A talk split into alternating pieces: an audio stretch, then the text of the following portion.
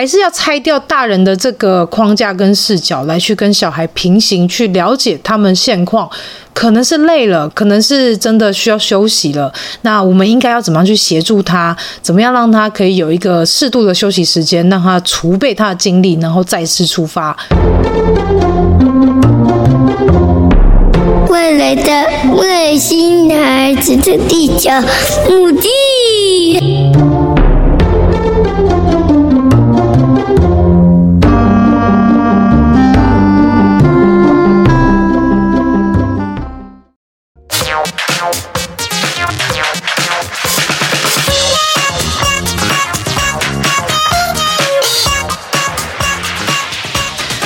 大家有印象吗？大人常常教我们，身体的重要部分不要被看到。不过除此之外，我们更要了解自己的身体感受，包括哪里痛啊，哪里不舒服啊，或者是有时候。不是痛，不是痒，就是心灵感觉不喜欢。大家要记住哦，我的身体是我的，我的感觉很重要。身体的每个部分都是我们很重要的保障。不管是认识的，或者是不认识的大人，或是小孩，只要有人摸到，或是让你感到不舒服，或是不喜欢，你都可以大声说不，并且告诉爸爸妈妈或老师哦。这个观念大家要记得哦。点击资讯。栏听立新基金会所做的 Yes，听我说身体自主权儿歌，帮助我们了解我的身体是我的，我的感觉很重要。捏捏脸，哈，生气不要弄我，我说不要，Stop Stop。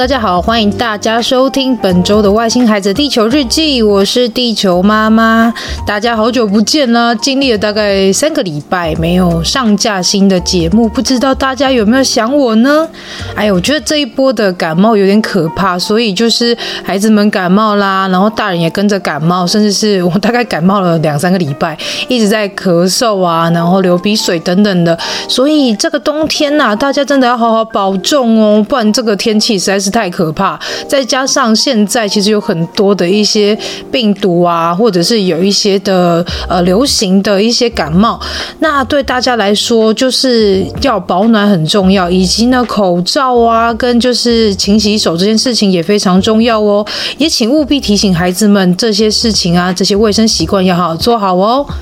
那今天呢，地球妈妈想跟大家聊什么呢？我觉得呢，其实最近啊，在呃经历过像像是海滨基金会以及像 Elton 他前阵子去师大的 EMBA 的一个算是小型的音乐发表会，或者是他们的一个算是成果会等等的。那我觉得在做这件事情的时候啊，有一个感受是，呃，其实我们有时候都会觉得，因为特殊的孩子，他们可能没有办法做到跟一般孩子。能够做到的一些事，所以我们会先预设立场，就先觉得说，嗯，我的孩子应该做不到，所以就没有给孩子这样的一个机会跟舞台。那其实我觉得海滨基金会他们一直在做的一件事，就是鼓励这些孩孩子们，让他们愿意呢，能够站上舞台去展现自己。即便我可能与众不同，或是我跟他人不同，但是我一样可以享受在舞台上那种快乐啊，那种成就感，那种自信飞扬的感觉。那其实。在罗慧夫卢颜基金会，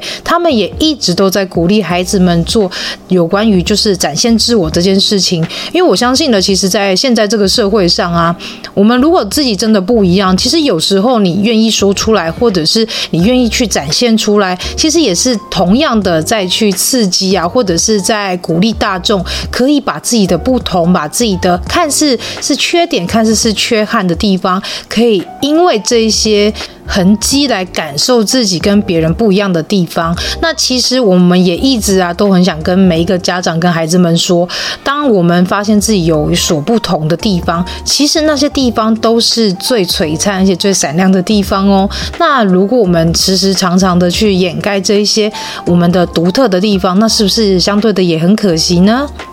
所以呢，在这样的一个能够让孩子上台的机会，我们其实之前也有稍微挣扎过，因为毕竟幺晨在上课的状况并不是很好，就是他的过动的特质会让他一直在课堂上奔跑啊，然后坐不住啊，或者是到处走动啊，那也可能也会造成其他孩子上课的不专心或分心的状况。所以我们一直都在思考说，嗯，那到底要不要继续让他在寒冰基金会继续上这些音乐课啊，或是合唱团的课程，那是不是要让他真的上台呢？其实我跟地球爸爸，我们两个一直都有这样的一个疑虑，因为毕竟。就是觉得他既然没有办法专心上课，那他真的有办法去吸收到这一些老师上课的内容吗？或者是他真的可以在上台的时候，可以非常的表现的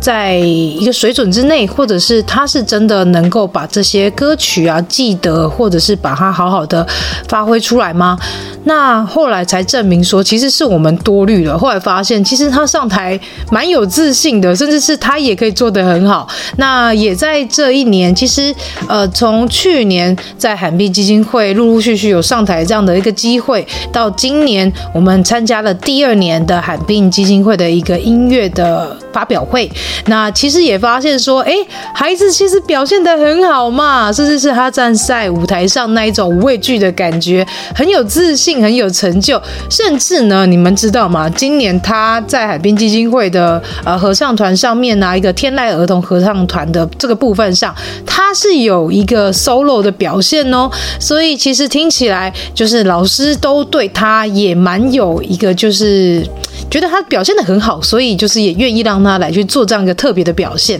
那我们在台下看着，其实也满满的感动，会觉得说，哇，当初有愿意给孩子去参加寒冰基金会，也愿意让他上台表演这件事，真的很棒。因为我们知道，让孩子站上舞台展示自己的自信的时时候，其实同样的呢，也是让他们知道说，我其实也有跟大家一样的机会，也可以一样做一样的事情。那在这件事情上，我觉得比较有趣的是，像弟弟来说，因为弟弟是健康手足嘛，那在海滨基金会的这样一个表演机会来说，就是一般的手足、健康的手足也是可以同样去参加这些课程，也可以上台表演。那有趣的是呢，弟弟其实在上台前他都有点紧张，然后他也会展现出那种害怕跟焦虑，就是他不想上台啊，然后他也不想去做这。这样一个表现的事情，这样。可是有趣的是，就是因为去年他看到哥哥的表现，然后呃获得了很多人的称赞，所以这次呢，他也愿意给自己一个机会上台去试试看。我相信呢，更大的原因是因为来自于哥哥他收到那些奖品啊，然后他会觉得。哇！既然上台是有礼物可以拿的，那为了那个礼物，我也想试试看。那所以呢，就在这个嗯，算是利诱的状态之下，他也去参加了，然后也上台了。那甚至呢，我觉得他也表现得很好啊。原本以为他在彩排时候就唱歌小小声，没想到站在舞台上，他唱的声音可是比大家还大声哦。只是说也有一些脱序的时候啦，但这个脱序其实就是来自于哥哥啦。Elton 呢，他在脱序的行为。这真的是也不知道是不是因为整天的可能彩排啊，然后再加上等候的时间，以及说他有两场的这个表演，让他可能有点累了呢。所以在他在表演就是呃音乐才艺班的那个时候，他居然就蹲着唱歌，甚至还有抢拍的行为。我的天哪！我跟爸爸当下看到，真是捏了一把冷汗。然后甚至是我们真的是啊，有一种既无奈又生气又愤怒，然后又觉得哦。他还是能表现很好，他到底是一个，他怎么可以就是在这么不专心，然后这么脱血行为下，又可以把歌唱好，甚至是唱的音准也蛮好的？那这件事情就让我们觉得，哎，那其实有时候也不是他故意，而是他是不是真的累了，所以他才会有这样的展现。那也是一种提醒，就是有时候我们可能会以大人的视角去看孩子，觉得。我们在这样的时间点，我们都不会累，那你们怎么会累？那我们都忘记说，其实小孩他们的精力还是有限呐、啊，不是像我们说，我们还可以克制一下，我们还可以用意志力来去展现说，哦，我我这样子可以，我还可以撑一下这样。所以，其实，在这件事情上面，我我也自己有一些反思，就是会想说，是不是有时候还是要拆掉大人的这个框架跟视角，来去跟小孩平行，去了解他们现况，可能是累了，可能是真的需要休息了。那我们应该要怎么样去协助他？怎么样让他可以有一个适度的休息时间，让他储备他的精力，然后再次出发？那同样也在这件事情上，我们也在思考说，是不是在学校之外的像这样海明基金会的一个上课时间，他是否要用药呢？这也是我们一直在思考的一件事。因为每次在周六在上海滨基金会的课程的时候，他总是会有很多脱序的行为，例如说，就像刚刚说的，他会走动啊，他会不专心啊，他可能会干扰其他同学啊。那这件事情其实对我们来说并不是一件好事。那再加上我们也担心说，是不是会造成其他同学的分心啊，然后造成大家可能在这件事上会没有办法说可以好好的学习，甚至造成老师的困扰。所以我们一一直以来都一直在纠结说，那在假日的这个时候要不要给他服用利他呢？那也有给他用过几次，也有发现说，诶，其实他用药之后的上课状况的确是有变得比较专心。可是当他的这个过动的特质被压抑下来之后，他的自闭的特质就被扬升起来。那这个状况就很尴尬的是，当他自闭症的这个特质被扬升起来的时候，他反而唱歌声音变小声了，然后甚至是变得没有那么的主动，然后也比较消极一点。那甚至也比较没有笑容，表现的好像也比较会比较敏感一点。例如说，可能被碰触到，或者是他看到其他小朋友哭了，或是有些其他情绪，他也会跟着会有那些情绪，然后也比较不会想要去主动参与练习，然后也不会表现的。在他这个过动特质的时候，那个表现还要好，所以有时候我们真的很纠结，说到底在这样的一个才艺的课程上，他是不是需要用药，而用药的这个标准又是什么？那后来我们也在就是回诊儿童心智课的时候，我们有去问过李国平医师，那李国平医师也是建议我们说，我们可以去衡量一下，如果说在那个状态之下，我们是希望他能够好好表现的话，那是不是用一些药，不是用到。到一颗的剂量，也许是半颗的剂量，去观察在这个剂量状况之下，他是不是能够达到专心，跟达到就是他原本特质并存的这个存在。那如果可以的话，也许用一点药也不是坏事。然后甚至是说，那我们未来可能在让他去上台表演表现的时候，也比较能够去专心，更甚至是好好的去表现。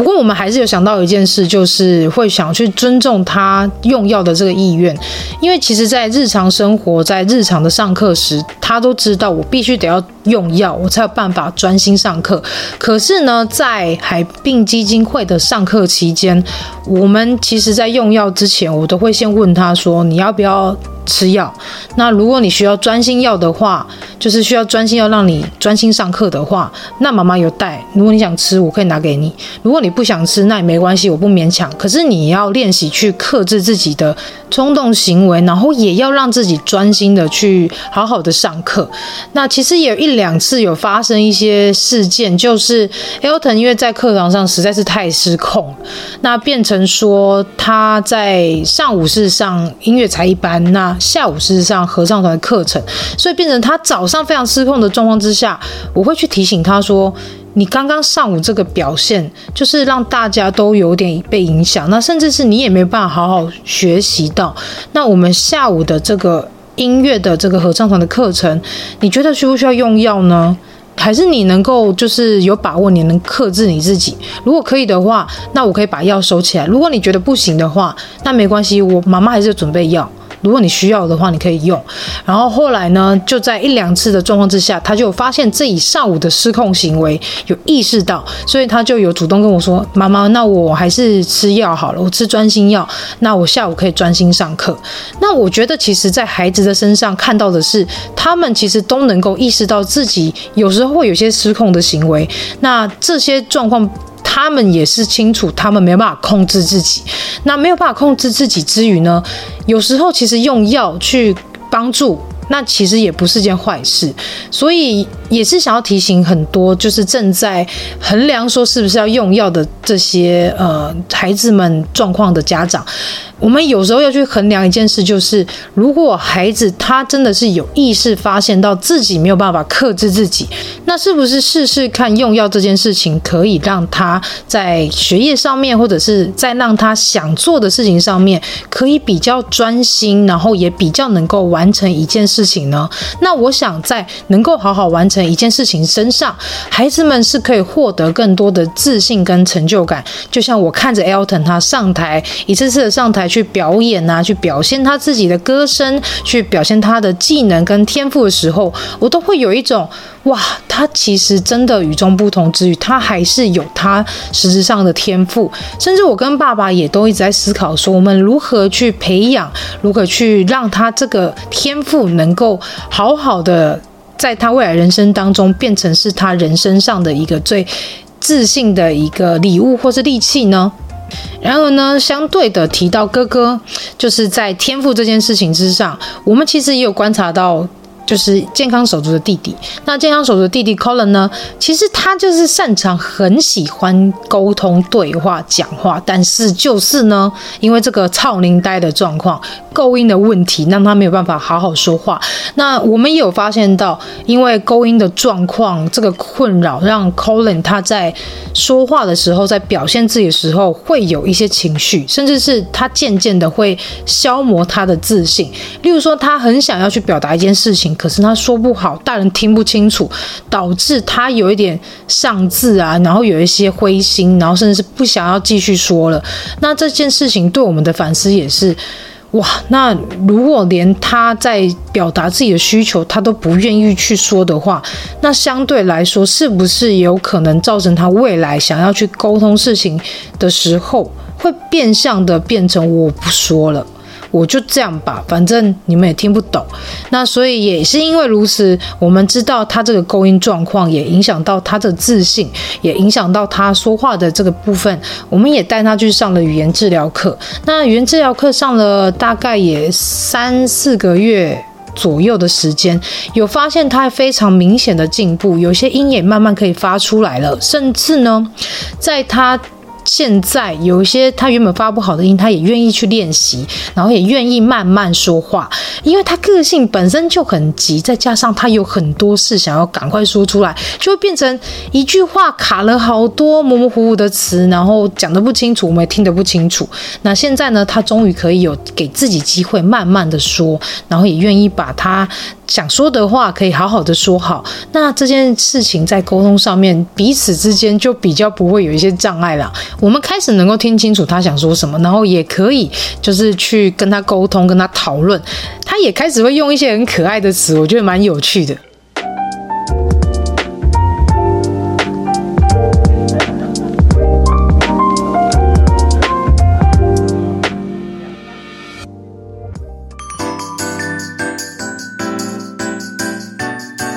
休息一下，马上回来。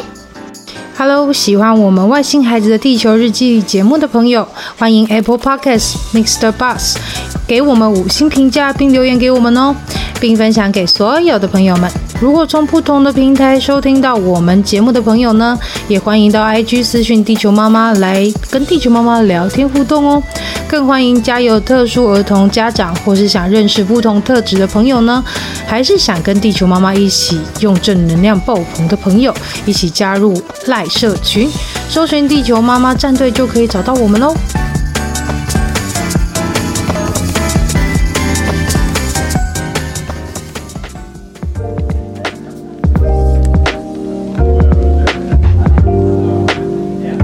说。他模仿大人说的一些，就说这样的态度不好啊，或者是先把眼泪收起来啊，或者是你先把你的情绪处理掉，我们再来谈这件事情。他就会用在哥哥身上，然后他就会把这些就是词汇啊，这些句子，然后在哥哥有一些情绪崩溃的时候，他完全就是在台名上的把它说出来，然后就觉得天哪，太有趣了。然后也会反思说，我是不是有些话，或是爸爸有些话。应该是不能在孩子面前这样子表现，因为这样子表现出来，反而是对孩子们来说，他所学习到或是所接收到的讯息，并不是在他们的理解范围内是能够好好的被知道的。总之呢，有时候我就觉得啊，其实一般的孩子比特殊孩子的状况还要更多元、更复杂。那一般孩子的思想呢，跟他们的心思会比较缜密一点，然后也会有比较多的变化，甚至比较容易情绪化。但对于就是特殊孩子来说，他们就是只要。清楚的知道他做事的流程、跟他的顺序、跟他的概念、跟他的逻辑，其实在用他能理解的方式再去说服他，或是来去提醒他，来去跟他说的时候，他是能够很能接受，甚至是比较好去处理。可是对于一般小孩来说，那个情绪啊、那个心情啊、那个状态，真的是太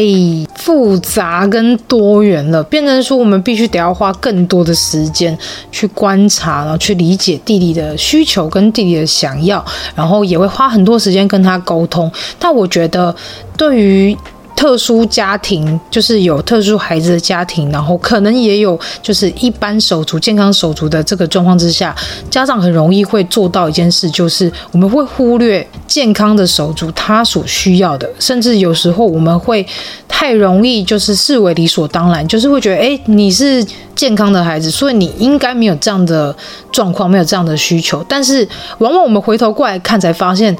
他也只是个几岁的孩子啊，我们怎么可以就是用我们现在视角来去理所当然掉他的一些，就是比如说情绪啊、一些心情啊、一些状况呢？所以我觉得也是一种提醒，就是当我们真的有两个。孩子，那一个是比较特别的，一个是比较，一个是一般孩子，一个是健康的。那我们真的有时候除了要花时间去照顾这样的一个特别孩子，其实同样的也要花时间去了解跟观察另外一个孩子他的需求跟需要。就像当初采访了好好老师啊，跟。中豪心理师啊，我们都可以知道，他们都是来自于有特殊手足的家庭，然后他们是一般是健康手足，所以他们很容易声音被忽视掉，然后他们成长状态很容易就会被忽略掉。而这个忽略呢，可能就会造成以后孩子心理的创伤啊，或者是他会觉得自己没有被重视到，没有被关注到。那也很刚好，就是在十二月二十五号呢，就是在 Colin 的幼儿园有一场就是邀请家长一起参加的圣诞 party，一个游街的活动。那那天呢，刚好跟爸爸就是有特别空出时间，想说陪伴孩子去参加，因为对我来说，父母有没有陪伴一起去参加学校的活动，或者是他人生的一些。大事小事是真的蛮重要，因为我就是那个在弟弟妹妹还没出生之前，爸妈都还会来参加活动，然后在弟弟妹妹出生之后，因为忙了，然后再加上爸爸要工作，所以变成很多时候。他们比较少会来参加我像我之后的一些什么毕业典礼啊，或者是有一些学校表演的活动、比赛活动等等。我能理解他们忙，所以没有办法参加。但是我觉得那个内心的那个失落感还是在，就是还是会有点失望，会觉得说好像自己没有那么重要的感觉。那我觉得这件事情可能真的会在孩子身上会种下一个。不被爱的那种感受，或者是有一种不被关注，然后是不是我自己做不好，或者是不是我自己怎么了，所以爸爸妈妈才没有来参加，所以爸爸妈妈才没有时间，或者是没有办法挪出他们的一些心力来照顾我，来关注我。而那一天刚好就是看到类似的事情，就是因为天气好，所以很多家长都有参加。那也看到有几个孩子是老师牵着，然后哭哭啼啼的说：“老师，我的爸爸妈妈没。”有来，然后听到这句话时候，我心里当下是 有一种很心酸的那种感受，是想到我自己小时候的当下那个心情的感觉，就是我其实很希望爸妈能够陪伴我一起参加，可是他们好像没有办法。可是有时候又回去想说，现在这个世代，如果我没有双薪，也没有为自己去创造更多的一些兼职的机会，或者是斜杠的机会，那要养活一个家庭，其实真的困难度也蛮高的。虽然说政府有给予一些补助，可是这些补助其实到某一个年龄之后就没有了，然后甚至这些补助也没有实际的补助到每一个家庭，甚至是在现在的一个社会风气之下，现在的职场也并不是一个友善二度就业的妇女或者是友善妈妈的一个群体，所以其实，在种种的社会的一个环境之下，要达成说就是要能够照顾孩子，要能平衡家庭，要能成就自己，这其实真的还是有很大的难度。所以变成说要去牺牲，或者是要去妥协一些部分，才有办法去补足另外一个部分的缺失或空缺。所以回归到最终啊，还是觉得当父母真的很难呢。那自己再去思考自己父母在照顾我们的过程。其实多少都能够去体谅，甚至是也会知道说，其实真的好好的当个爸妈很不容易，所以也不需要说我一定要当成什么样的模范父母，而是说在孩子需要的时候我们都在，然后在他们在难过、悲伤，或者是快乐、生气、愤怒，或者是各种情绪的状态下，我们都能够在旁边好好陪伴他们。所以说，当爸妈这件事情呢，真的是在人生中带来更多的学习。我也是因为成了别人的爸妈，所以才会知道原来自己的爸妈也背负这么多的辛苦。然后也是因为自己成为了别人的爸妈，才知道原来好好当个爸妈真的不容易。虽然说当父母是一件很辛苦的事情，但也别忘了好好照顾自己哦。我是地球妈妈，那我们下周再见喽，拜拜。